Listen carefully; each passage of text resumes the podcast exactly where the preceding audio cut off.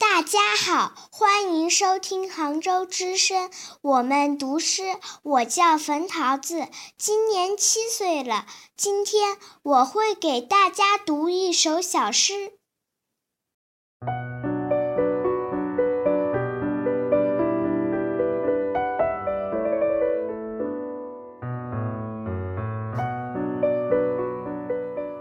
秋歌给暖暖，作者台湾。雅弦，落叶完成了最后的颤抖，荻花在浮朝的蓝鲸里消失，七月的真深远了，暖暖。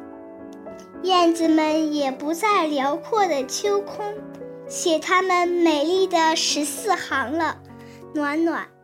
马蹄留下踏残的落花，在南国小小的山径。